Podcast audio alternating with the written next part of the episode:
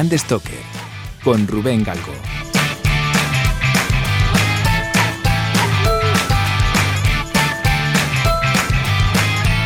Hola, ¿qué tal? Muy buenas amigas y amigos de Brand Stoker. Bienvenidas, bienvenidos al decano de los podcasts sobre branding en castellano.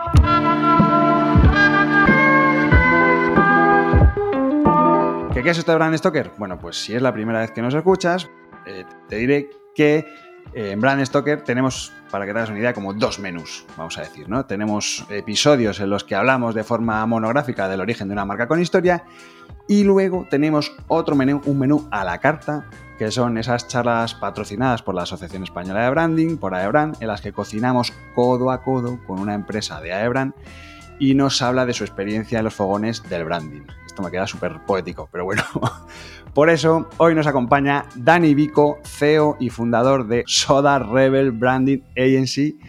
¿Qué tal, Dani? Bienvenido a Brand Stoker. Hola, eh, buenas tardes, Rubén. Gracias por, por invitarme a tu casa. Pues nada, un placer. Y, nada, para quien no conozca a Dani, Dani Vico, consultor, director creativo malagueño de Pro, llevas creando y gestionando marcas desde hace más de 20 años y además ahora entras a formar parte de Aebrand con tu nueva agencia, que es Soda, aunque yo creo que también mucha gente de la que nos está escuchando seguramente te recuerde por la etapa de Vico Brands. Correcto. Y bueno, también decía que eras un malagueño de pro porque es que habéis creado las marcas del Ayuntamiento de Málaga y de la Diputación Provincial de Málaga. Dani. Sí, bueno, eh, es algo que eh, estamos en el proceso, todavía en el proceso del primero, el segundo ya lo tenemos publicado. Eh, que ha sido un trabajo, bueno, ha sido y está siendo, ¿no? modernizar una diputación provincial eh, y cuando digo modernizar, pues, eh, hablo con todas las palabras, eh, es, arduo y complejo, y, en Andalucía más. Y, y, por suerte, y por suerte nos han dejado trabajar, tengo que decirlo. Y es un proyecto que ha pasado de ser un proyecto que casi, bueno, casi aparece por accidente, se ha convertido en un proyecto que, que está siendo troncal, porque está pisando varios años. Entonces, bueno, por lo menos, por lo menos un año y pico un año y pico. Y la, verdad es que, está aportando mucha experiencia en diseño institucional, que ya sabes, ya sabéis que esto, el diseño institucional es otro mundo. Y, está aportando, está aportando bastante, y, nosotros a ellos le estamos aportando también mucho valor. Entonces, bueno, eh, eh, vamos a, estamos intentando cambiar eh, un poco el panorama a nivel de marca institucional en Málaga y su provincia. Y, bueno, esperemos no, esperemos no morir en el intento. no, hombre, además yo creo que está muy bien que otros ayuntamientos y otras instituciones públicas mm, vean, tengan ejemplos de, de, trabajos bien hechos, de buena gestión, sobre todo, que yo creo que es donde más fallan este tipo de, proyectos. Y que, que os tengan a vosotros ahí como ejemplo, pues está súper bien. Sí, bueno, pero al final bueno, eh, eh, esto es, eh, bueno, he hecho un podcast profesional, se puede hablar un poco, se, podemos utilizar palabrejas, pero al final solamente no, hemos hecho un, no hemos hecho un ejercicio de logotipo, no, no ha sido lavado de cara, logotipismo y tal. No, aquí estamos ayudándoles a activar la marca, a reposicionarla, por supuesto a gestionarla, porque ya te he dicho que, aquí el mayor reto ha sido, está siendo la gestión de la implantación de la marca y estamos hablando de una mm. institución con 2.000 trabajadores eh, y, bueno, con presencia en, 106, en 103 municipios de la provincia. Entonces, imagínate, ¿no? Eh, si te lo llevas, si nos lo llevamos a, modo, a modo empresarial, pues, se puede decir que estaremos trabajando con una grandísima marca. Pero bueno, eh, es una institución. Qué bueno, qué bueno. Oye, pero vamos a, empezar por el principio. ¿Cómo nace vuestra agencia? ¿Cómo nace Soda? Y sobre todo, ¿qué es lo que pues hacéis exactamente? Vale. Mm, Soda nace hace 12 meses exactamente. Anda, mira, estamos de aniversario. Sí, sí, sí, sí, yo llevo 25 años en, esto, eh, casi 20 en el mundo del branding. Eh, cuando, bueno, te puedo contar alguna anécdota respecto a la palabra branding en Andalucía, pero cuando, es decir, sí, sí, sí, es, es, así, es triste y gracioso al mismo tiempo.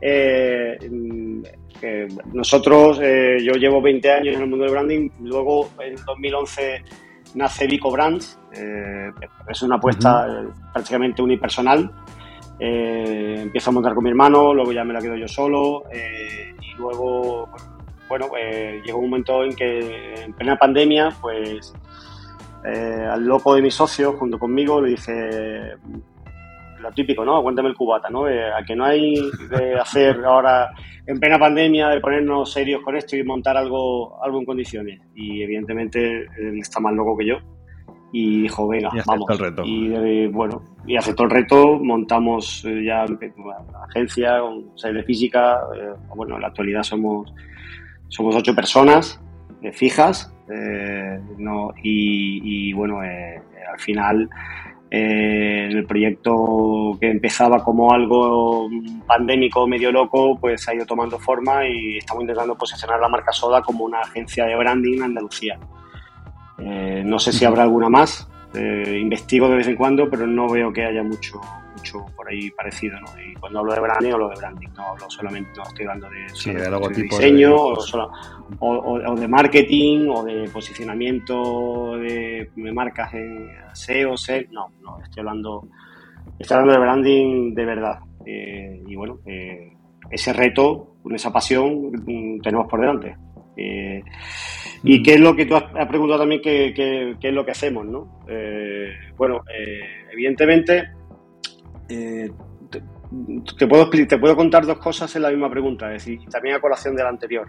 Soda, Soda nace porque al final es un grupo de profesionales. Esto aquí no hay, no es que ya no tenemos departamentos, ya no existen departamentos, no hay un departamento por un lado totalmente estanco, ni intentamos que no haya, que no haya un cisma entre, entre consultores y, diseñadores, eh, para que ya el, Customer Centric se ha, se ha, adueñado de toda, de toda perfil de estrategia.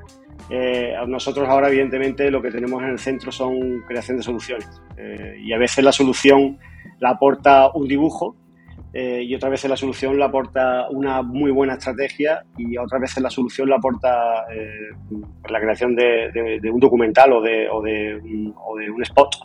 Eh, no, no, la, no tiene, como la identidad ya no tiene cuerpo, como antes, ¿no? Antes te imaginabas la identidad y te imaginabas un logo y una papelería y un rótulo. Hoy en día la identidad, las soluciones de marca, de branding, pueden ser un folio con una estrategia maravillosa o puede ser realmente un vídeo corporativo que explica muchas cosas y podemos viralizar de 20.000 formas distintas. Entonces, Soda, eh, Soda, Soda, es eso, eh, es una forma de que donde ocho profesionales intentan aportar lo mejor que tienen en la cabeza a cada cliente que llega. No te iba a preguntar por el, por el naming, ¿de dónde viene lo de Soda? Sí, como somos ocho profesionales multidisciplinares y, y, no tenemos, eh, intentamos no tener un cajón que nos que nos separe, sino, y bueno, yo, tiene que ser culpa mía o, virtud mía el hecho de que eh, llevamos poco, relativamente poco tiempo, no llevamos ni dos años, eh, todos juntos, pero mm, creo que el, hacer equipo para que todo salga de, la, de, una manera fluida, pues tiene que ser pues, culpa mía o, virtud mía.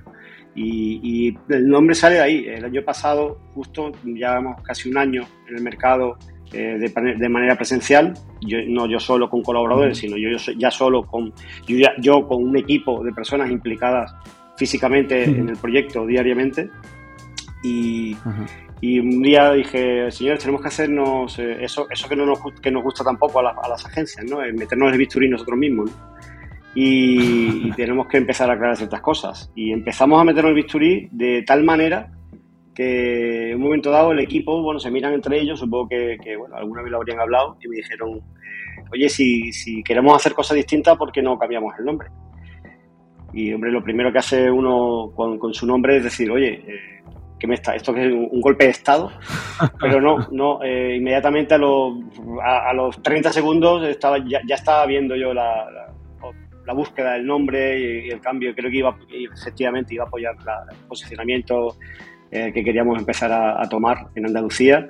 Y, algo personal e íntimo, como que tu nombre vaya en el, en el, rótulo, ¿no? Eh, Vico, mi apellido estaba en Vico Brandt. Pues de repente, de repente pasó a ser eh, secundario, terciario, casi, y empezó a, eliminarse. Y dentro, dentro de los ejercicios a nivel de la búsqueda, a nivel de ejercicio de naming, pues después de, filtrar muchísimo, tú ya sabes lo arduo que puede llegar a ser eso y lo pesado que puede llegar a ser eso, llegar a ser eso. Y, salió Soda y a todos nos encantó. Y, Soda no tiene ningún significado. a veces lo asociamos a la burbuja, otras veces lo asociamos al refresco. Eh, viene bien el apellido, o sea, el Rebel, Branding Agency es porque, bueno, eh, consideramos que somos rebeldes. Y, no, no, nos consideramos rebeldes porque vayamos, eh, seamos el punk ha, hecho mella en nuestras vidas.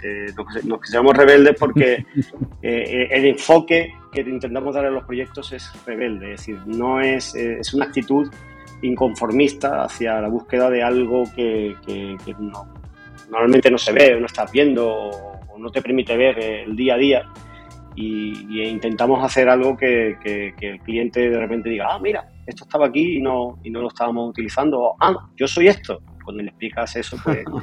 y es por eso, ¿no? Por, el hecho de, ser rebelde, por, intentar hacer las cosas de una manera distinta. Eh, en Andalucía te digo que es fácil hacer las cosas distintas porque no hay mucho donde elegir, pero eh, dentro de cabe intentamos. Qué bueno, qué bueno. Eh, ¿Y los estos ocho miembros de, la agencia o este equipo de, ocho personas que, tienes, em, cómo está organizado? Es decir, eh, no sé si, tenéis una organización en plan departamentos, una estructura lineal, tenéis una, son colaboradores, muy bien, ¿cómo, cómo organizáis a nivel interno? Mira, em, sí tenemos claro que hay personas que primero se dedican a un tipo de labor luego otras personas son las que recogen eh, el testigo y otras personas son las que se encargan de, fijar eso, de poder luego, eh, evidentemente, gestionar y activar todas esas soluciones. ¿no? Eh, sí, sí, tenemos unos perfiles que están preparados para, la atención al cliente, decir, oye, ¿qué te pasa? ¿Qué, para, ¿por, qué, ¿Por qué vienes, por qué nos, buscas o por qué, o qué te ocurre o, o por qué nos llamas? Eh, y luego viene el, perfil de, de, personas que se dedican a ver qué es lo que hay, la tripa de ese, enfermo, ¿no? qué es lo que hay en, dentro, dentro del cliente, dentro de ese cliente, dentro de esa marca, que puede llegar a fallar y evaluamos de todo ¿no? dentro de ese, de ese, perfil. Esa, no me gusta utilizar la palabra auditoría, pero sí, evidentemente, estás conociendo, estamos auditando, auditamos todo eso, ¿no? Y además intentamos poner en tela de juicio cosas porque yo nunca he escuchado a una madre hablar mal, de su hijo. Entonces, eh, intentamos, eh, intentamos poner en, en, poder hacer esa, esa contrastar esa, esa información con, lo que vemos, con lo que estudiamos, con lo que detectamos. Y una vez que se hace eso, evidentemente entran, eh, entran distintos, distintos profesionales con un perfil de diseño bastante grande en el que podemos dar ciertas soluciones si hiciera falta por ahí. Y siempre, pero siempre, siempre son, son eh, casi todos aportamos eh, soluciones en casi, en casi todos los proyectos. Y luego, evidentemente, el perfil de, desarrollo de soluciones a nivel de implantación, a nivel de, llevar a cabo poder, ese control, de llevar a cabo lo que, se, lo que se, se puede hacer o lo que se pretende hacer, por lo menos en un 70-80% de lo ideal. Y, y, bueno, evidentemente eh, es, el, son los perfiles que tenemos eh, dentro de, la agencia. Yo, Dani, eh, oyéndote, estoy convencido de que mucha gente, además seguro muchos de Andalucía, esté escuchando este episodio y esté en pleno proceso de búsqueda de una consultora, de una agencia, de un estudio para crear y gestionar su marca. Por eso creo que es muy interesante saber cuál es vuestro enfoque, cuál es ese propósito como empresa dedicada al branding que tiene Soda, cuál, cuál es ese leitmotiv vuestro. Pues mira, eh, lo primero eh, que nosotros hacemos es, eh, nosotros tenemos ahí la comprensión, intentamos comprender a, los clientes e intentamos hacer que, intentar saber a, la primera, intentar saber cuáles son las necesidades del cliente. no tenemos un leitmotiv fijo porque es que ya te digo que, que cada solución eh, nos, va, nos va cambiando a todos la forma de actuar ante, ante un problema. Hay problemas que son mucho más longevos y que no hace falta, no hace falta dedicar el equipo entero durante mucho tiempo. Hay problemas que son mucho más cortos y hace que sea todo un poquito más flash. Pero al final lo que nosotros intentamos hacer es eh, crear un vínculo entre, entre las empresas que intentan eh, decirnos, oye, me pasa algo, y su usuario y sus clientes, ¿no? Y, eso, y eso se hace porque nosotros creemos que, al final una marca te define. Ojo, una marca, y me gusta dejar claro que una marca no es un logo, una marca es mucho más. Eh, eh, claro, pero eso contarlo, ya he dicho, eh, si le podemos dar un apartado luego, si quieres, luego contar, contar eso en Andalucía es muy complicado. No quiero no quiero ponerme en modo en modo victimista ni nada ni reivindicativo ni nada de eso no no, es no es eso simplemente yo yo yo he trabajado en Madrid dos años y sé y, he tocado como yo he dicho he tocado el cielo con los dedos pero luego, eh, evidentemente, hay una realidad en la que si la, zona donde, donde, donde y ojo, que las cosas están cambiando y se va evolucionando, pero la zona no está desarrollada eh, todo lo industrial y todo a nivel business, como se ha podido desarrollar en su día Madrid o Barcelona, País Vasco, es más complicado llegar a, ciertos departamentos de marca, a ciertos departamentos de comunicación, a ciertos gerentes o ciertos CEOs y decirle, oye, eh, Mm, tener una marca no es solamente tener un logotipo bonito, eh, es, explicarle que una marca es mm, eh, eh, también es un tono de voz, que una marca es una relación entre los empleados, una interacción de las fuerzas de ventas que tienen con, los potenciales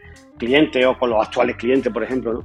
Y, y, por supuesto hemos aprendido a utilizar todo esto al lado de dos palabras que son para nosotros fundamentales, ¿no? que es la rentabilidad y la palabra negocio. Es decir, si todo esto que estamos intentando hacer eh, no lo unimos en nuestro discurso con ser, oye, estamos aquí para hacerte rentable y para que puedas hacer negocio y para que entiendan tu negocio, al final te confunde con el de los dibujitos otra vez. Entonces, evidentemente, eh, estamos aquí para hacer, para hacer reconocible, para hacer reconocibles a las empresas, a las marcas.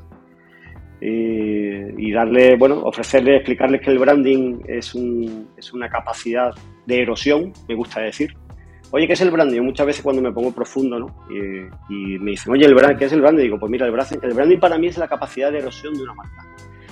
Imagínate que tienes una superficie Y, que todo lo que pasa raya esa superficie, ¿no? Pues imagínate que, le dieras una película y cosas que pasan por encima no le hicieran daño a esa superficie, ¿no? Esa especie de, cristal, de diamante, ¿no?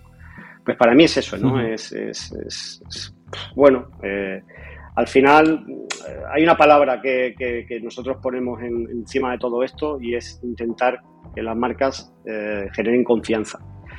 Mira, hay una cosa que, ahora que se habla mucho de, economía, sobre todo en, los últimos tiempos que hablamos ya de, la inflación, de la deflación, de la guerra, del gas, del petróleo y todas estas cosas, eh, lo que mueve la economía es la confianza.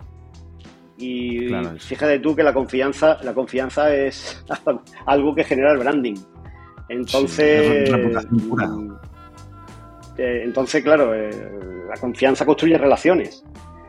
Eh, y sí, es decir, yo, me quedo con esa, con, con, esa idea que te he dado, ¿no? Es decir, eso es lo que intentamos explicarle a, una empresa cuando viene, cuando, oye, ¿en qué me puedes ayudar? oye, quiero que me ayude aquí.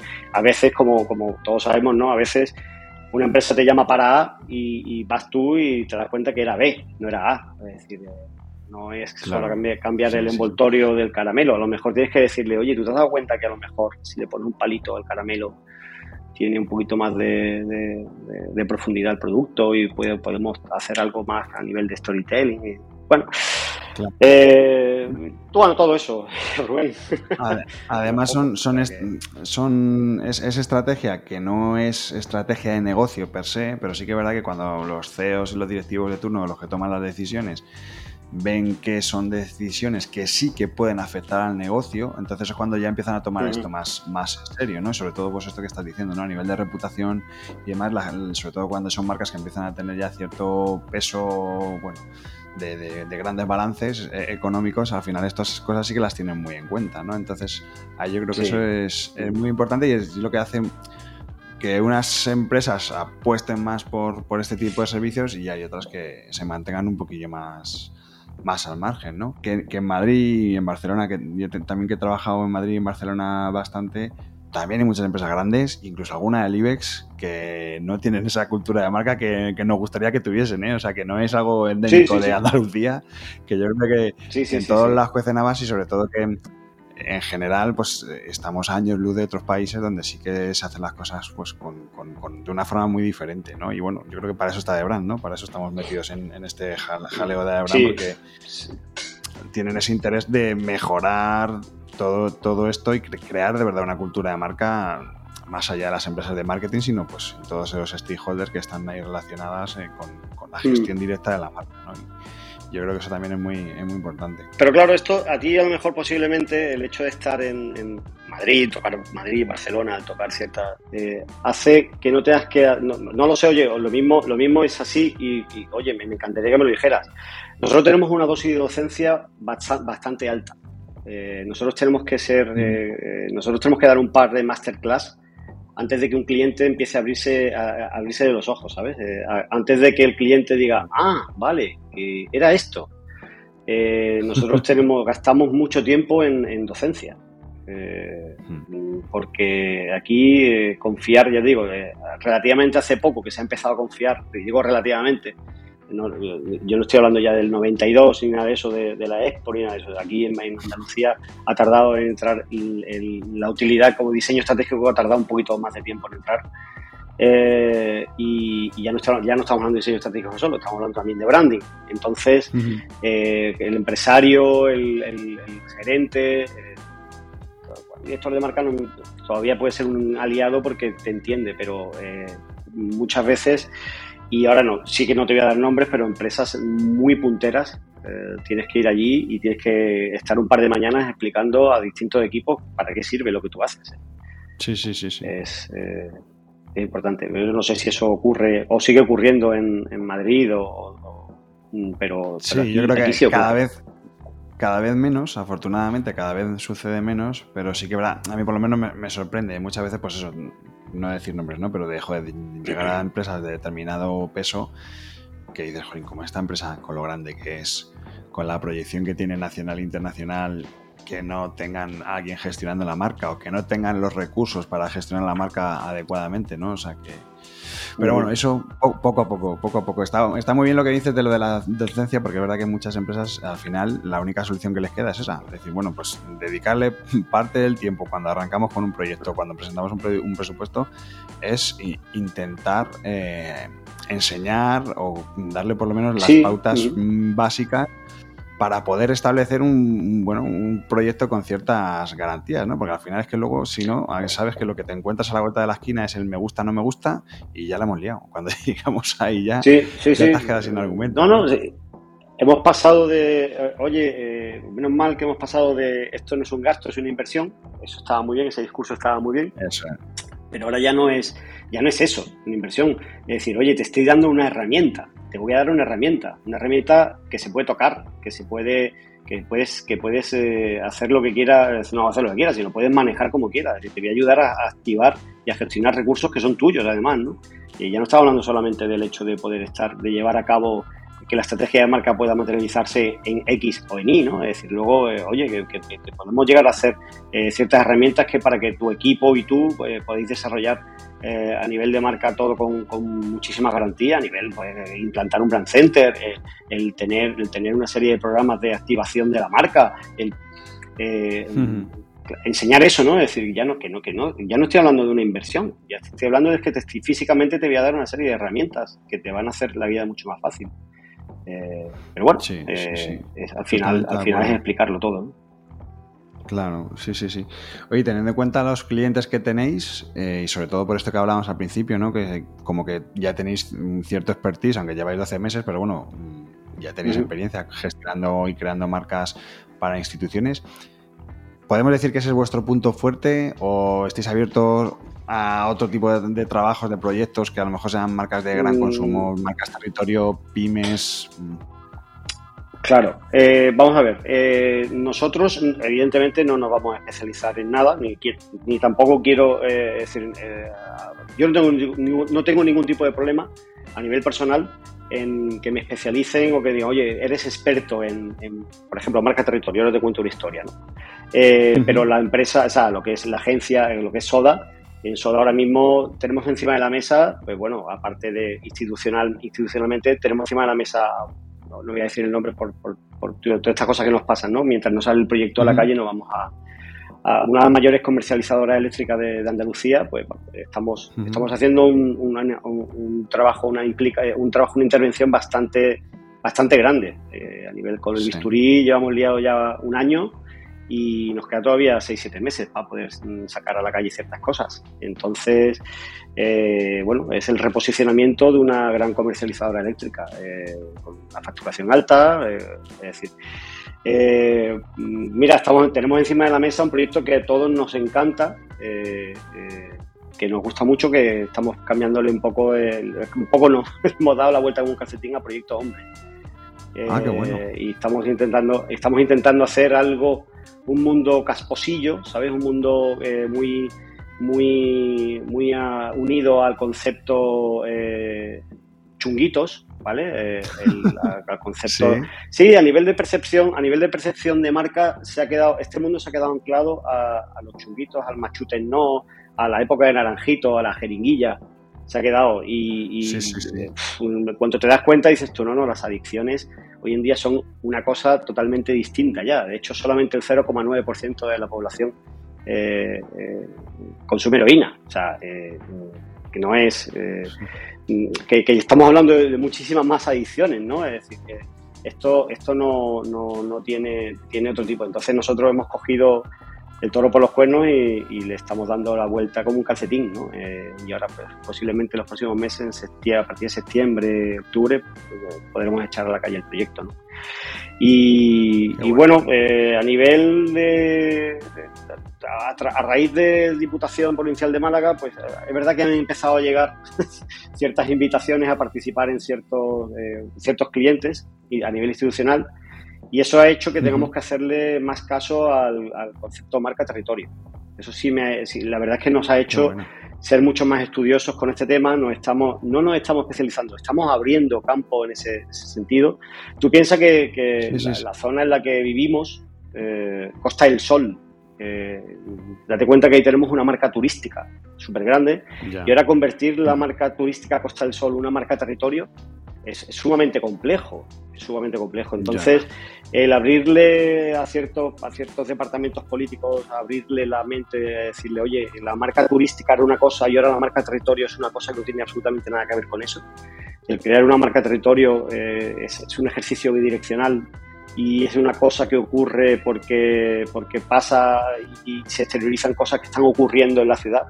Además es una ciudad donde ocurren cosas y más, tú estarás viendo ahora que Málaga se está poniendo muy de moda eh, y en Málaga empieza a tenerse la sensación de que por primera vez estamos haciendo algo grande, que estamos haciendo algo serio. Eh, y bueno, eh, también yo creo que por eso soy, a mí el ayuntamiento me ha nombrado comisario para la creación de la nueva marca Málaga. He comisariado, estoy comisariando ese proceso, donde ha habido, hemos invitado, ha habido un proceso de selección. No sé si has estado al tanto de, de ese concurso. Sí, sí, sí, sí, sí, sí. Y, hemos eh, invitado a cinco agencias a nivel nacional. Y bueno, las agencias ahora mismo están, están, donde están concursando ahora mismo, pues, pues Mario Eskenazi, donde, eh, donde hay, donde hay una serie de, profesionales, de profesionales que están, bueno, ya, ya eh, el jueves, el jueves sí, el jueves 2 de junio nos reunimos para, para deliberar y bueno, eh, a partir de ahí saldrá una, marca ciudad, en donde ya te digo que tiene, debe ser una marca territorio, una marca donde por primera vez, eh, bueno, el leitmotiv de esa marca tiene que ser que por primera vez Málaga es una ciudad conciliadora para no solamente el turismo, no solamente para tomar el sol, sino para desarrollar tu carrera. Es decir, la calidad de vida de Málaga te la puedes llevar de la mano de, ser ingeniero jefe de procesos de seguridad en Google, porque es que Google llega a Málaga en octubre. Eh, Microsoft eh, llega también. Eh, Vodafone a, nivel Europa acaba de llegar. Ya desde Madrid sí que tenemos un poco, o tengo esa sensación de que, es la ciudad de moda, ¿no? Y salvando las distancias, ¿no? Pero sí que parece un poco como que es el, Silicon Valley español, porque al final muchas empresas de aquí, es, y sobre todo gente que tiene empleados trabajando en remoto, que con esto de la pandemia, pues al final se han quedado con esta estructura y mucha gente se está yendo de Madrid y Barcelona y se está yendo a vivir a, trabajar allí, vamos, a, a correr desde, allí. O sea que, que no. O sea, e, esto que dices no me suena raro. No, no, no. En muchos medios de comunicación, no dicho por, por, parte de ni, aquí ni nada, muchos medios de comunicación dice que Málaga es el nuevo hub tecnológico de Europa. Entonces, bueno, eh, los medios de, comunicación nos echan a pelear con Barcelona y tal. Yo creo que eso es un error. Nosotros no tenemos que parecernos a nadie ni queremos parecernos a nadie. Eh, aquí hay una, idiosincrasia y, tenemos que sacarla porque, porque seguro que es tan buena como la de Barcelona y no hay que comparar con nadie. Barcelona tiene sus encantos. Yo soy un enamorado de Barcelona y Málaga tiene sus encantos. igual que, Madrid, pues para mí también es mi, segunda, mi segunda casa. O sea que, bueno. Eh, en fin, bueno. en esas estamos, ¿no? Es decir, eh, eh, especializarnos en nada. Eh, oye, que, hay una apuesta fuerte, es decir, que hay que de repente se nos está viendo como especialistas o como, como expertos en, marca territorio. Sí, sí, porque no se había hecho hasta ahora y, nos estamos preparando para ello. Pero ya te digo, al mismo tiempo podemos llevar también varios proyectos que no tengan nada que ver con, con la marca territorio. Este podcast es una iniciativa de Brand Stoker, el estudio especializado en creación y gestión de marcas de Rubén Galgo. Si lideras una empresa o eres la persona responsable de crear o rediseñar la marca de tu compañía, no dudes en ponerte en contacto con nosotros. Búscanos en nuestra web brandstoker.com.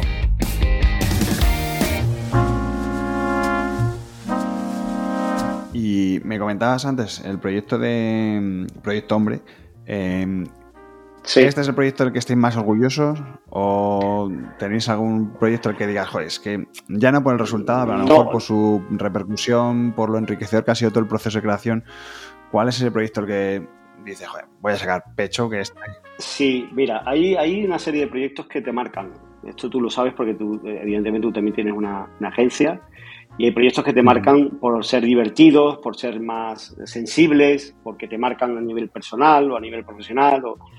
Y hay dos, yo creo que ahora mismo en, Soda hay dos clientes que, nos, bueno, nos han marcado, uno porque quizá uno nos ha ayudado a ponernos en la palestra, ¿no? Es decir, por ejemplo, con Diputación Provincial de Málaga, eh, bueno, que gráfica se interesaba por el proyecto, bueno, tenemos la verdad que un reportaje bastante amplio y bastante bien hecho por parte de, de gráfica eh, y, bueno, eh, luego tenemos un, proyecto, un cliente, que fue, la verdad que el resultado ha sido eh, muy divertido y quizás, quizás uno de los, uno de los, de los proyectos que, mm, más repercusión ha tenido por ahora a nivel local y es una empresa de mudanzas.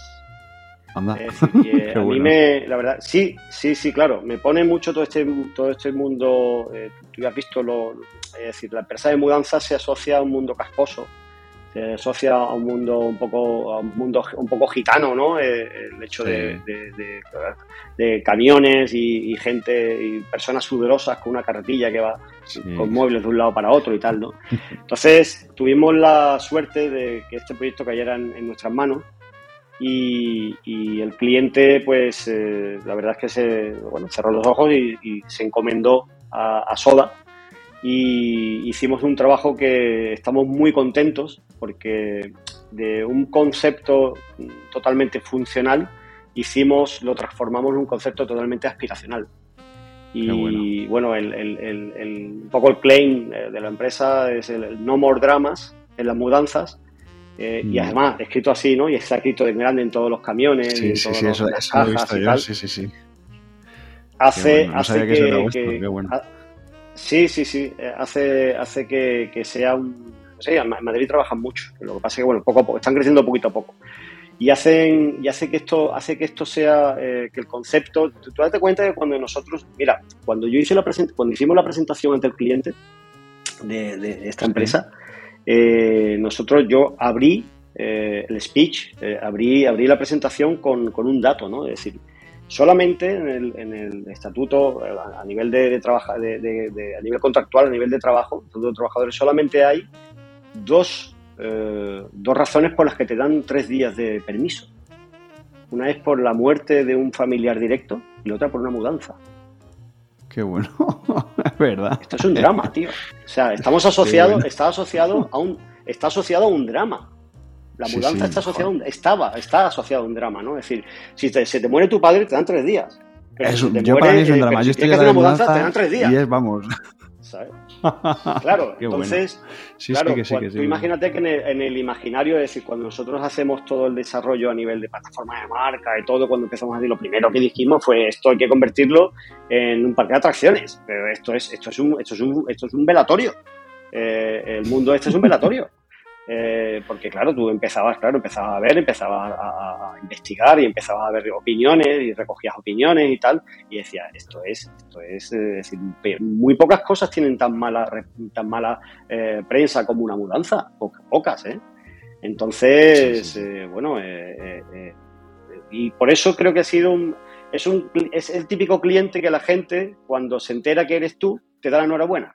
Por eso le tenemos cariño a, este, a este cliente. Y cuando vas a lo mejor a hacer la presentación de agencia, a lo mejor vas a un cliente y tal, y lo ve, eh, oh, oye, ostras, es verdad, me ha hecho mucha gracia, lo he visto, lo he visto en tal ciudad, o lo he visto en tal. Sí, sí, sí, lo he visto, sí, sí.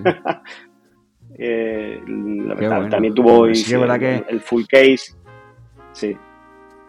No, no, dime, dime. Sí, no te iba a decir que, es verdad que es la experiencia de la mudanza, yo que estoy ya liado con, con este jaleo, es, es, un, Cuando lo has hecho una vez, tienes miedo a tener que volver a repetirla. Entonces, cuando te toca una segunda o una tercera mudanza, y dices, hostia, otra vez, este que es, de verdad que es, es un drama, ¿no? Por eso me parece el, el claim me parece brutal. Sí, sí, sí, total. Bueno, es, eso es, ya te digo, eh, parte, por eso he dicho, ¿no? Que, ahí interviene, bueno, y, parte del equipo creativo y, de, detectar eh, todo esto y, luego pasarlo a, un proceso creativo, pasar, pasarlo a una serie de creatividades, a una serie de, expresiones de la marca que normalmente no se está acostumbrado a tener. Y luego contárselo al cliente, claro, el cliente evidentemente está, va informado, ¿no? Y vamos preparando el cuerpo, ¿no? Pero evidentemente eh, cuando vas a transgredir, eh, vas a transgredir. no tiene. Y, lo primero que, el primero que te sombra normalmente cuando vas a transgredir es, uno mismo. Pero bueno, lo tenemos claro, ¿no? Es decir, eh, y, creemos que nada, el está muy contento y bueno, pues ya está. Y ya digo, quizás esos dos proyectos ahora mismo, y por hoy, son los que Diputación por su complejidad, por su complejidad, y, me mudo por lo simpático. Es quizá de lo, que más... Sí, sí, dos proyectazos, sí señor, sí señor.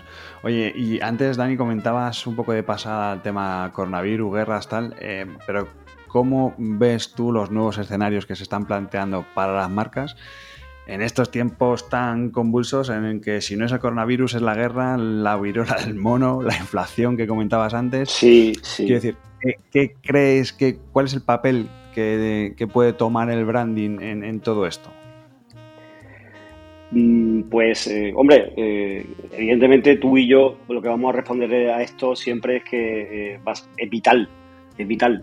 Pero bueno, esto se puede, también lo podemos, se le puede sacar el razonamiento lógico, ¿no? No, no es porque sea nuestra, no es porque sea nuestra, nuestro sector. Yo creo que, eh, evidentemente, yo no voy a descubrir la pólvora ahora, del año 2020 al año 2022 eh, se ha precipitado todo.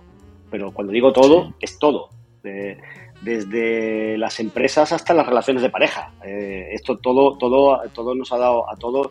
Es decir, oye, hay que ver, nuestros padres o nuestros abuelos vivieron una guerra, ¿no? Y, tal. Y quizás nuestros padres han sido los que han estado en, en, esa calma tensa del mundo que no ha tenido, pero nosotros hemos vivido, yo creo que a nivel de a nivel de efectos hemos vivido algo peor que una guerra, mm, porque aparte evidentemente ha habido muertos, pero algo peor es porque ha cambiado. Es decir, el modelo, después de una guerra, el modelo económico no tiene por qué virar. Simplemente se restituyen o se, va, se van adoptando ciertas medidas para que la economía vaya fluctuando. Aquí no. Aquí estamos hablando de, cosas que han cambiado la, mente de muchísimas personas la forma de consumir la forma de hablar, la forma de amar, la forma de relacionarnos ha cambiado. Es decir, de, trabajar, bueno, por supuesto, por supuesto. Es decir, al final las marcas no, las marcas nos definen. Y, imagínate, ¿no? Es decir, ahora cómo hemos tenido que virar los que los que los, los, que nos dedicamos a virar marcas y, y, escoger y escoger ciertos territorios y, yo muchas veces muchas veces me acuerdo de ciertas, ciertas charlas las que he ido, ciertas conferencias y tal, y se decía, no, el, territorio de una marca es mejor que, sea siempre el mismo y no virarlo mucho, no toquetearlo. Pues yo creo que eso, es decir, incluso en nuestro propio sector, esto ha cambiado. Es decir, ahora estamos obligados a, explorar nuevos territorios, a explorar, a explorar eh, nuevas formas de que la marca, eh, al final, el relato de la marca eh, está obligado a reinventarse, ¿no? Es decir, lo que antes era un, gusto, o, sea, tener una percepción, ahora todo ha cambiado porque todo se ha hecho desde la lejanía, no han podido consumir, los consumidores no han podido consumir en directo, los que querían eh, comprar eh, X cosas no han podido comprarla donde querían ni cuando querían porque no estaba en ese momento, dentro de esa inmediatez que nos, que nos han entrenado en el mundo de la inmediatez y de repente nos la quitan eh, y claro, luego mm, nos dicen que lo que podemos hacer es salir al balcón a aplaudir y eso es lo más trepidante que podemos hacer en 24 horas. Es decir, eh, todo eso al final, eh, mm, eso no se nos va a olvidar y eso no se le va a olvidar al usuario ni a los consumidores. Y eso nosotros si se, lo, decimos a las marcas, ya cuando lo vemos se lo decimos. Es decir, si este es tu modelo de negocio y esta es tu forma de vender del año 2019, ahora que nos ha llamado en el año 2022, olvídate, de lo que hacía en 2019. Evidentemente un modelo de negocio eh, está ahí, está sustentado y, sirve, por supuesto, pero posiblemente hasta la empresa más vanguardista, hasta la empresa que más, eh, como puede ser una empresa como Amazon, eh, que, más tecnología y que más digitalización ha tenido en la historia, hasta esa empresa ha tenido que virar por culpa de esto. No vamos a virar las pequeñas, las empresas pequeñas. Entonces, eh, yo siempre se lo digo a, un cliente, ¿no? Es decir, una marca, una marca tiene, está aquí para, crear valor, es decir, eh, para, para, que haya confianza en tu marca y el valor te da poder sobre el consumidor. Y yo se lo he dicho, sí, siempre se lo digo. cuando me, enfrento a un cliente, digo enfrentar, digo, cuando me pongo delante, digo, mira, si tú quieres tener poder sobre tu consumidor, tienes que generar, tienes, tiene que sentir que tiene confianza en ti. Si no, olvídate de que hagas lo que hagas y ya te puedes gastar el dinero que quieras en medios, que si no lo haces con cabeza, es decir, buscando cuál es tu territorio, ese propósito, es decir, eh, dotando una personalidad a la empresa, está, vendido. O sea que no.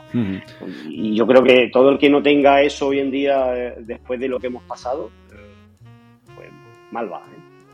Va tarde. Sí, el otro día lo, hablaba con la entrevista que le hice a Gabriela Salinas, comentaba eso, que, muchas marcas que con todo esto de la pandemia no han movido ficha, se han quedado no han sabido. Anticiparse es, difícil, ¿no? Pero por lo menos una vez que ya se, se, pone todo encima de la mesa, las cartas boca arriba, hay que tomar decisiones. Y ha habido empresas que han tomado decisiones y que les ha venido muy bien a nivel reputacional, pero ha habido otras que se han quedado totalmente inmóviles y al final les está penalizando a nivel de reputación. Y esto, por supuesto, luego al final se está viendo ya que está derivando en, en pérdidas. O sea, que, estamos lo que hablamos al principio, que al final son decisiones que sí, efectivamente, no son 100% de negocio, pero afectan al negocio. ¿no? O sea, por lo tanto, es muy importante. Gabriela Salinas, precisamente, bueno, me, encantó la, entrevista de Gabriela Salinas, eh, enhorabuena. Eh, a mí me, muchísimas muchísimas de las cosas que ya me pareció súper, creo que esto, ¿no? Es decir, la, adaptabilidad de las marcas, precisamente lo que está pasando ahora con, con Rusia y con Ucrania, ¿no? Eh, cómo, las marcas rusas ahora van a,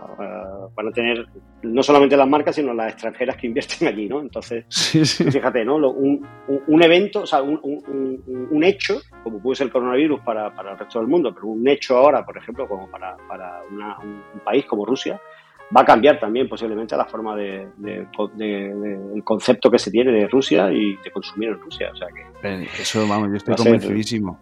Yo estoy convencidísimo porque, mira, en, en, en, el podcast desde el principio siempre hablo de marcas con historia y uno de los patrones que yo he visto a lo largo de más de 150 episodios que llevamos hablando de marcas con historia es que las guerras son los grandes transformadores de la economía y por lo tanto de las empresas. Todas, todas las empresas que les pillaron el periodo de entreguerras, o bien en España en la guerra civil, o bien en empresas europeas o americanas en la guerra mundial, sobre todo la segunda más que la primera, todas esas empresas han tenido un cambio en su negocio, para bien o para mal. Ha habido muchas que han cerrado, que, que estaban abocadas a cerrar, por ejemplo, aquí en España, el caso de la marca Orbea estuvo a punto de cerrar, pero se tuvieron que reinventar y pasaron de vender pistolas a hacer cuadros de bicicleta. Ojo.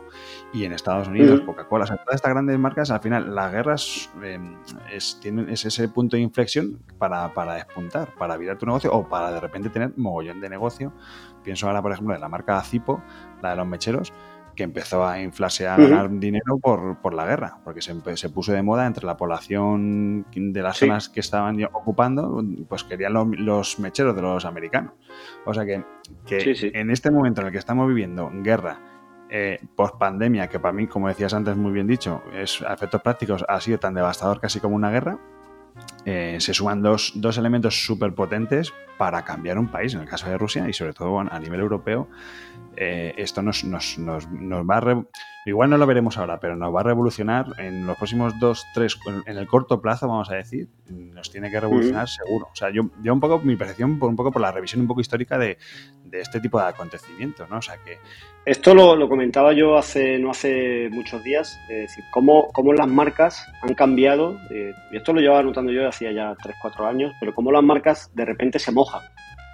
Eh, ante, ante, ante la política se mojan, ¿no? Es decir, bueno, empezando por el caso, por ejemplo, como Starbucks le dio la espalda a Trump, eh, o como, o como eh, hay, em, hay empresas que ya tienen dentro de su propósito, el propósito lo alinean con la creencia de sus usuarios y hacen que, que prácticamente se ha alineado completamente con bueno, para que sea totalmente reflejado, ¿no?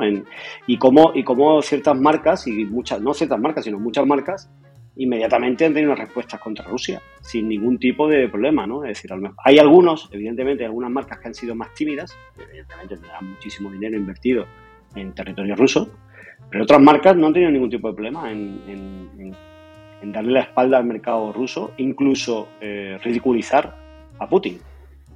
Sí, sí, sí, eh, eso, y esto es, eso es algo que era impensable hace, yo creo que hace 6-7 años, era impensable que una marca se mojara o se o, interviniera en un proceso electoral americano o eh, era, era impensable. Y fíjate las marcas como van buscando totalmente alinearse con, con, esa identificación, van buscando ese vínculo ¿no? con, sí, sí, sí, con el usuario.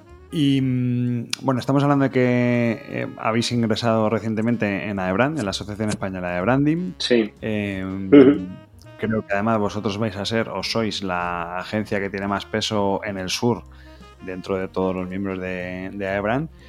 Y a mí me llama un poco la atención el, saber por qué, ¿no? El, por qué habéis querido formar parte de AEBRAN y qué supone para vosotros el que exista una asociación sectorial como es AEBRAN. Vale, eh, nosotros llevamos un año, año y pico ya con, intención de hacernos socios de, de AEBRAN. Pero bueno, como todo, es decir, ¿qué, te iba a contar? ¿no? Es decir, muchas veces eh, eh, te vas dilatando, tengo que hacerlo, tengo que hacerlo, tengo que hacerlo, tengo que hacerlo, y no lo hacías. Y justo como la, para el jurado de la marca Málaga, la presidenta del jurado es Cristina Vicedo, eh, pues Cristina me terminó de pegar el último empujoncito. Y entre Cristina y, la verdad, y, Bárbara, que son encantadoras, pues ya terminaron de pegarme el empujón, ejecutivo, porque nosotros teníamos pensado estar, porque, bueno, ya fuera de broma, yo creo y creemos en el modelo asociativo. Creemos en el modelo asociativo como herramienta de visibilidad. Eh, yo quiero que el sector del branding sea, sea visible, sea visible Em, como, y ya te, he dicho antes, ¿no? no solamente es como, como, un, eh, como una inversión, como eh, reflejar, sino como, como poseedores de herramientas muy útiles para las empresas. Y creo que iBrand puede, puede llegar a, a, ser, y, es, vamos, no, nosotros hemos ya sido los últimos en llegar, ¿no? pero creo que puede llegar a ser un buen canal para que la sociedad vea que, que hay una asociación profesional que aglutina a una serie de profesionales que, dan todo ese valor a la sociedad, ¿no? Porque al final yo considero que damos valor a la sociedad, porque bueno, no, no, existe un ROI del valor que le podemos dar a, la sociedad en general, pero yo estoy seguro de que, sí, de que, transmitir, ayudar a las empresas a transmitir cosas eh, me parece de lo más eh, importante que hay a nivel, por lo menos económico. ¿no? Sí, no, y además no cosas en general, los propios valores, ¿no? Que ayudamos a las empresas a, proyectar, a construir y a proyectar sus valores, que, creo que el mensaje más puro y más limpio que se puede lanzar de una compañía, más allá del, vender más, eh, Jolín, yo creo que eso ya es, es, un ejercicio, una aportación a la sociedad, Jolín. Sí, sí. Y bueno, es por eso, básicamente es por eso, es porque, porque creo que, debíamos estar, es decir, al igual que, bueno, en, su día, en su día estuve en la ADGFAT, eh, eh, estuvimos, era una, era una, época mía donde, bueno, iba a una parte de diseño más pura y, bueno, hemos estado también en la Asociación de Usa de Diseño, de, de diseñadores y tal. Y bueno, ahora hemos creído que hay que, hay que sentirse, el ser humano, eh, el ser humano eh, necesita pertenecer a algo. Es decir, una de las cosas, a mí cuando me preguntan, oye, esto, esto del branding será por, por mis estudios de psicología, ¿no? Pero eh, esto del branding, ¿por qué te gusta tanto y tal? Digo, mira, porque el branding está en la condición, es una condición humana. Eso lo dijo Wally Ollins. por cierto, uno de mis uno de mis ídolos a nivel y bueno, que hay uno de los libros que te, que te voy a decir luego es eh, es Wally ¿no? Es, es, el ser humano necesita pertenecer, porque llevamos haciendo tribu desde, desde, que, desde que somos humanos y somos tribu. Y, el ser humano necesita eh, sentirse identificado con algo, y eso es branding. Y, y, eso es por eso, por eso creo que, eh, que este, esta labor de proyección y de percepción que ayudamos a regular las empresas, bueno, pues al final eh, está, está dentro de la condición, estamos ayudando a, proyectar y a, ser percibidos, ¿no? eso es parte de la condición humana. Y, es por eso, ¿no? Por eso, por eso por lo que creo. Sí, yo creo que es algo que además que está muy asociado al final en, lo visual, porque al final lo visual lo que te permite es aterrizar una serie de intangibles que se asocian, una serie de evocaciones que se asocian a, una forma gráfica o visual, pero realmente lo interesante es, es todo eso, ¿no? Aquí ya nos metemos en los territorios de, de Jung, arquetipos y, toda esta historia que da para profundizar un montón, ¿no? Pero sí que es verdad que ese sentido de pertenencia te lo van dando ese tipo de ese tipo de, símbolos, ¿no? A los que, nutrimos de contenido y, joder, el branding. Eh, es que, bueno, a mí es que también toda esa parte de la psicología me gusta un montón, ¿no? Y, me parece que es el mejor vehículo para, por lo menos para, para hacer a las marcas más humanas, ¿no? sí, sí, sí. a, mí, a, mí, cuando, cuando, cuando empecé a trabajar con los arquetipos de Jung, evidentemente no me sonaba, no me los tuve que aprender, porque yo ya lo había estudiado en psicología. Y, eso, claro. y entonces dices tú, mm, vamos, vas viendo eh, muchas cosas, eh, la utilidad en la sociedad, ¿no? De, todo lo que todo lo que conlleva el haber, el haber clasificado al ser humano en, distintas eh, causísticas y casuísticas. Entonces, bueno, eh, al final, al final es, es, es, apasionante. Pero bueno, que tiene que ver con esto de Aebran, ¿no? Es decir, que, evidentemente me, me, apetecía, nos apetecía eh, pertenecer a un sector profesional que, bueno, igual que Aebran, no sé si habrá, no, yo creo que no hay otra, otra otro colectivo que, que aúne el sector del branding, pero a mí, a mí me apetecía sentirme identificado y pertenecer a nos apetecía. Y, es por, eso, porque lo vemos útil. Oye, Dani, después de tantos años dedicándote al branding, estoy convencido que has tenido que tener anécdotas a porrillo que os, que os, hayan, que os hayan ocurrido bueno. de clientes, en proyectos. ¿Se puede, ¿Me puedes contar alguna que, sea contable? Sí, bueno, son, sí, bueno, contable. Eh, hay, hay otras que son, son un poco más son un poco que no se, no se, pueden contar, pero hay otras que sí, que se pueden contar, pero sobre todo, te lo decía antes, eh, con el concepto branding, ¿vale? Es decir, el concepto branding, eh, ya te digo, eh, en ciertas zonas de España, en ciertas zonas del Estado, el concepto branding está mucho más familiarizado, está mucho más interiorizado por parte del empresariado, gente que lo ha estudiado a lo mejor la carrera, o gente que tiene unos másteres en gestión, en dirección de empresas eh, uno de estos grandes másteres que, se pueden que se pueden hacer en, España y ya tiene esa noción, esa noción eh, anglosajona, ¿no? De, qué significa además anglosajona con todo, lo digo con todo el sentido, ¿no? Porque siempre han sido ellos los, los creadores de estas tendencias. ¿no? y desde, desde, los Estados Unidos en los años 50 hasta el Reino Unido, es decir, esta gente ya hablaba de branding eh, en aquella, eh, eh, a finales de los 70, en los 70, o sea que y, el concepto branding en Andalucía muchas veces se confunde, hay gente que yo, el sector del branding, el brandy, y lo, y lo confunde con el brandy, el brandy de Jerez, ¿sabes? Es decir, el, hay que hay que hacer hay que hacer ya te digo, una parte, una parte tiene que ser docente, ¿no? Y, no sé si es una anécdota, pero nos ha pasado de, empresas que de empresas que han llegado a, nos, llaman y vas a verla y te das cuenta que no tienen ni idea de para qué te han llamado.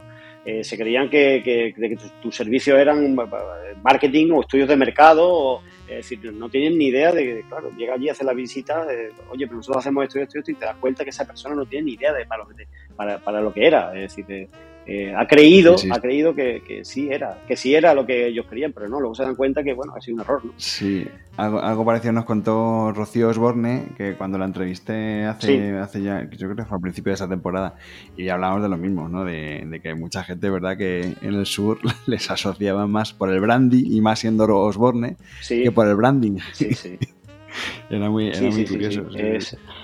Aquí, aquí lo, el primer chiste que suelen hacer es brandy, ¿no? bueno, pasa con amigos, ¿no? Con buenos amigos y tal, y todo, y se del brandy de Jerez, ¿no? Y ya está. Eh, eh, al final, al final eh, si no deja de ser a, nivel de anécdota, cuando terminas de contar lo que eres, ah, tú lo que eres un vende, un vende humos. Entonces, bueno,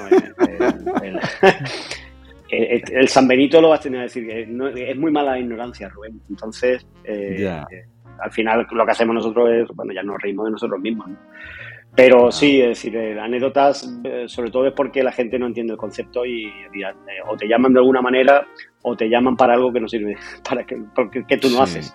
Entonces, bueno, evidentemente, ya te digo, y es, quiero creer que esto está cambiando, evidentemente, pero quiero creer que esto va a cambiar. Igual que antes te hablaba de, de Málaga, Málaga barra Andalucía, que empieza a haber un relevo generacional, que la gente está más preparada, que quizás por ciertos canales como hoy en día tenemos, todo el mundo tiene a su disposición LinkedIn, tiene, cualquier tipo de, de redes sociales, Instagram, y tiene a su disposición un montón de, un, montón de, inputs. Eh, eh, a lo mejor hay, hay inputs que, que, son, que son definitorios, ¿no? Y al final dices tú, ah, vale, esto es lo que ha hecho tal empresa, otro, otro, tal o hecho, hay gente que a lo mejor yo no quería que en la vida me iba a decir, oye, he visto un ejercicio que han presentado una marca y tal, y me hablan así, ¿no? Oye, he visto la presentación de una marca, digo, oh, ostras, esto hace unos cuantos años, no sé, era, era impensable, ¿no? Y el hecho de que la gente se preocupe en ver la presentación de, la marca eh, IFEMA o de la tal presentación que se ha hecho a nivel público en Madrid y tal, dice, oye, pues mira, por lo menos la gente va teniendo cierta sensibilidad, ¿no? que te pidan, que te pidan cómo activar la marca, ¿no? Solamente con esa frase de cómo puedo activar mi marca. Sí, sí, sí. Eh, este Oye, el botón, ¿no? Oye, el botón. botón, eso es como antes, ¿no? El, el, el, comando, comando P, ¿no? Es decir, Photoshop, sí, eso le da el comando P y hace, el toque lo hace rápido. O sea, eso es, ¿qué daño ha hecho, qué daño ha hecho eh, CSI, ¿no? Para, por ejemplo, a, chaval, a, la gente que edita y a los diseñadores. CSI, y con el otro día leía, Marabaz hizo un artículo sobre, sobre Mad Men y digo, es que Mad Men es la que yo creo que nos ha hecho muchísimo daño porque yo me he encontrado a muchos, a los señores Dripper, esto me los he encontrado yo por un montón de agencias, incluso compañeros de trabajo, que, estás asumiendo el rol de un personaje de, televisión y estás aquí con, incluso con las mismas frases hechas, con la misma forma. Digo, madre mía, cuánto daño nos ha hecho la tele al branding. Don, Don Draper bebiendo, whisky a pelo todo el día y fumando todo el día, ¿no? Sí, sí. Es el, y el, la verdad, tiene, es cierto que, la serie eh, tiene, tiene una serie de pasajes que son magistrales. pero, pero evidentemente, claro, eso no deja de hacer un ejercicio de, estereotipar una posición, ¿no? Y al final, pues la gente se creía, ¿no? Eh, eh, todo eso. ¿no? Que bueno, en ello estamos.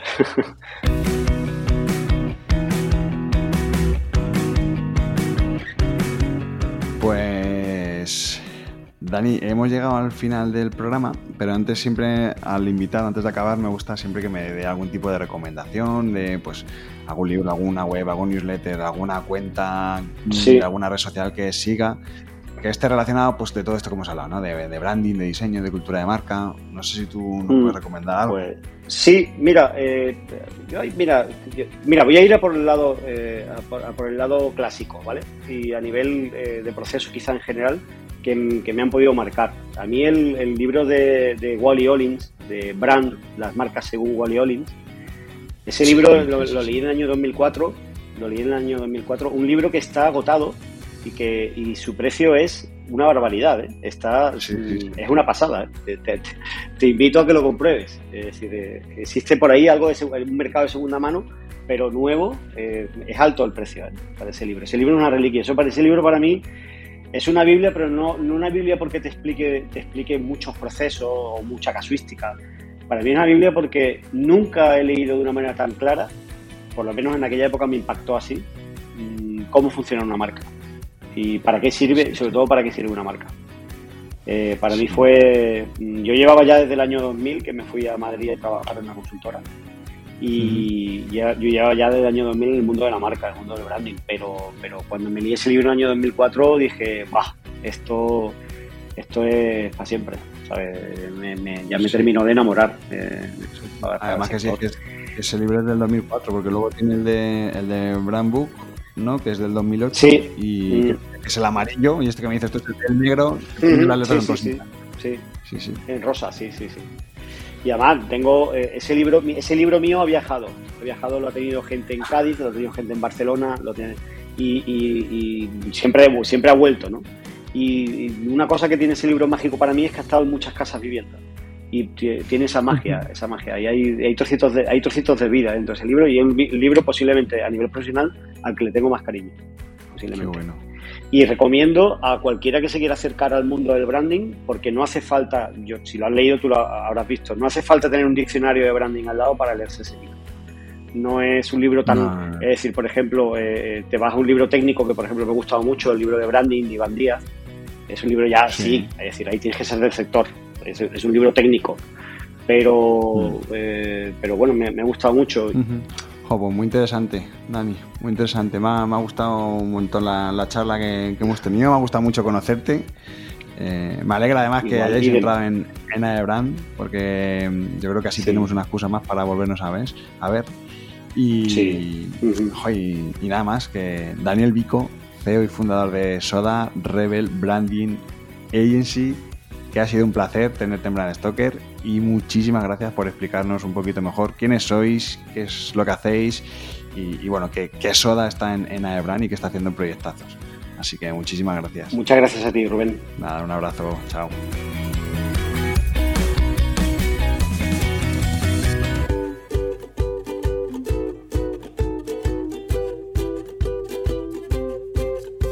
Antes de despedirme, quiero recordarte que puedes seguirnos en Twitter, Facebook e Instagram, donde nos encontrarás con el usuario Brand Stoker, o si lo prefieres, me puedes seguir a mí a través del usuario Crenecito.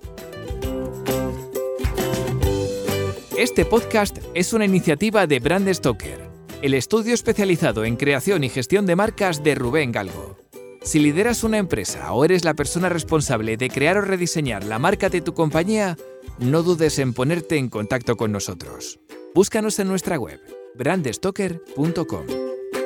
No olvides comentar este episodio, valorarlo con 5 estrellas, darle a me gusta, compartirlo en tus redes sociales y si te has quedado con ganas de más, pues te invito a que escuches más episodios en brandstoker.com y aplicaciones móviles para iOS y Android. Muchas gracias por estar ahí y recuerda, como dijo Paul Rand, el diseño es simple. Por eso es tan complicado. Hasta el próximo programa. ¡Chao!